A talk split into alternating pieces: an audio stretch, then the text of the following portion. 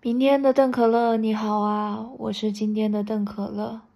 现在是二零二三年的一月二十六号晚上十点零三分，我还没有吃晚饭，刚刚从杭州的普通读者书店回来，我准备录一录这个日记，然后就去吃饭了。你可以听到现在有一些声音的回响，是因为我在浴室里面。我其实有两天没有录日记了，昨天跟前天其实有一些很大的感悟想要说，但是我真的严重睡眠不足，到了今天。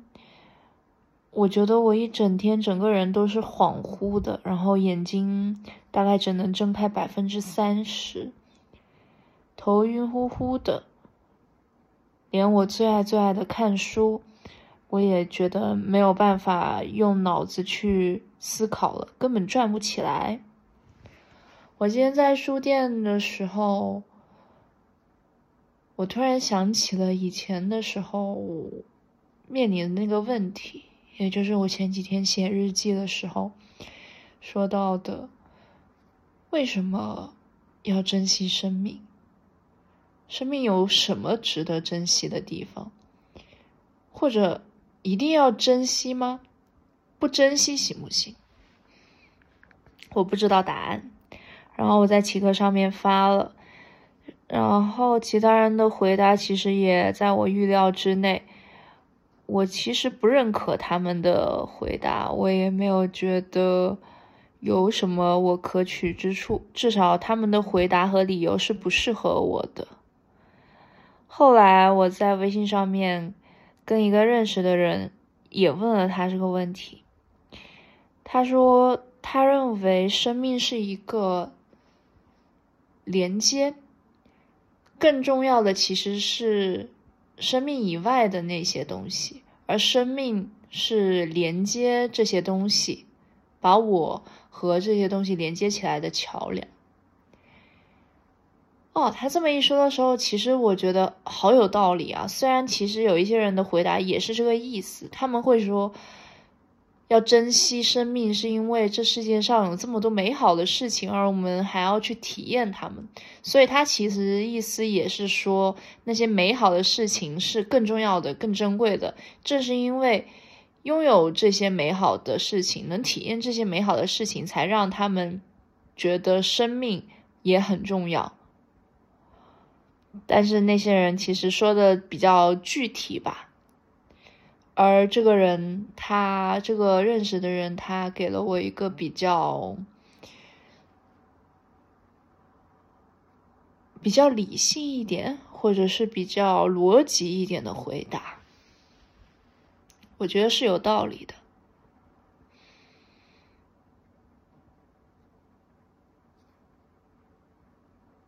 但是这个理由还不足以去支撑我。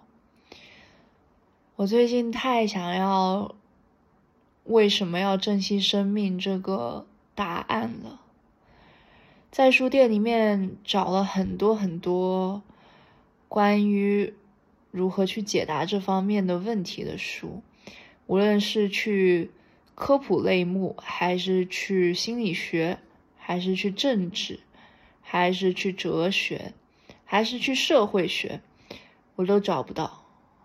找不到我想要的，仿佛这些作者他们就在写书之前就已经锚定了，生命就是重要的，生命就是需要珍惜的，所以我们建立在这个基础上，我们才去讨论哦，那人就要生存，为什么要生存？怎么样去生存？哦，人要生活，生活是什么？生活态度又是怎么回事儿？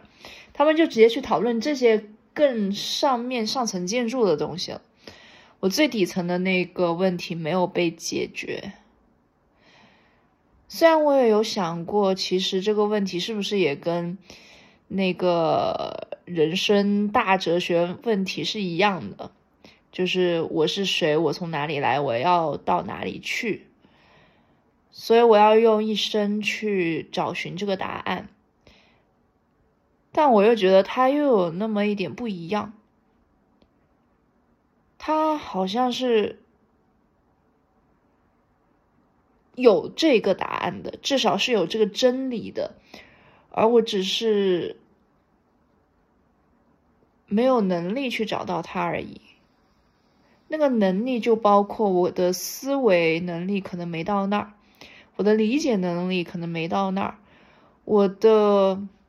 知识涉猎的广泛程度可能没有到那儿，我认识的人的丰富程度可能没到那儿，所以我才没有找到那个真理。但是我会觉得它比那个哲学三大问题会更更快的找到，更容易找得到。它仿佛就静静的躺在那儿。我只是现在在黑夜里面摸黑，所以不知道它在哪而已。但是其实你闭上眼睛认真听，你会感觉到仿佛在不远处就有一个物体，有一个东西，它就实实在在的躺在那儿。人是会有感觉的，人是有直觉的。我的直觉便是如此。我今天精神状态真的是非常非常的差，所以以至于刚刚在录下这个日记的时候，已经有很多地方其实是思维进行不下去了的。昨天看到了一个很短的视频，有提到 K-pop 女团里面有两位成员，他们很喜欢就是说着说着话，然后突然停顿。这时候飘过去一个弹幕说：“很明显就是睡眠不足。”我一看到这个时候，就仿佛看到了我自己。哦，原来我现在这么低落，我现在这么容易记忆力这么差，很有可能是因为我睡眠不足。所以，他到底是因为我睡眠不足，还是因为我的抑郁症呢？也 应该很大原因就是因为睡不睡睡不好，但其实这个道理我从一年前可以或者可以说是二十年前我就知道了，但是这一年内我就是做不到，但是至少我知道，知道，知道就好，知道就好。总有一天会克服的吧，总有一天会，至少在睡眠这方面慢慢会好的吧。因为至少我知道这个问题它长成什么样子，至少我知道。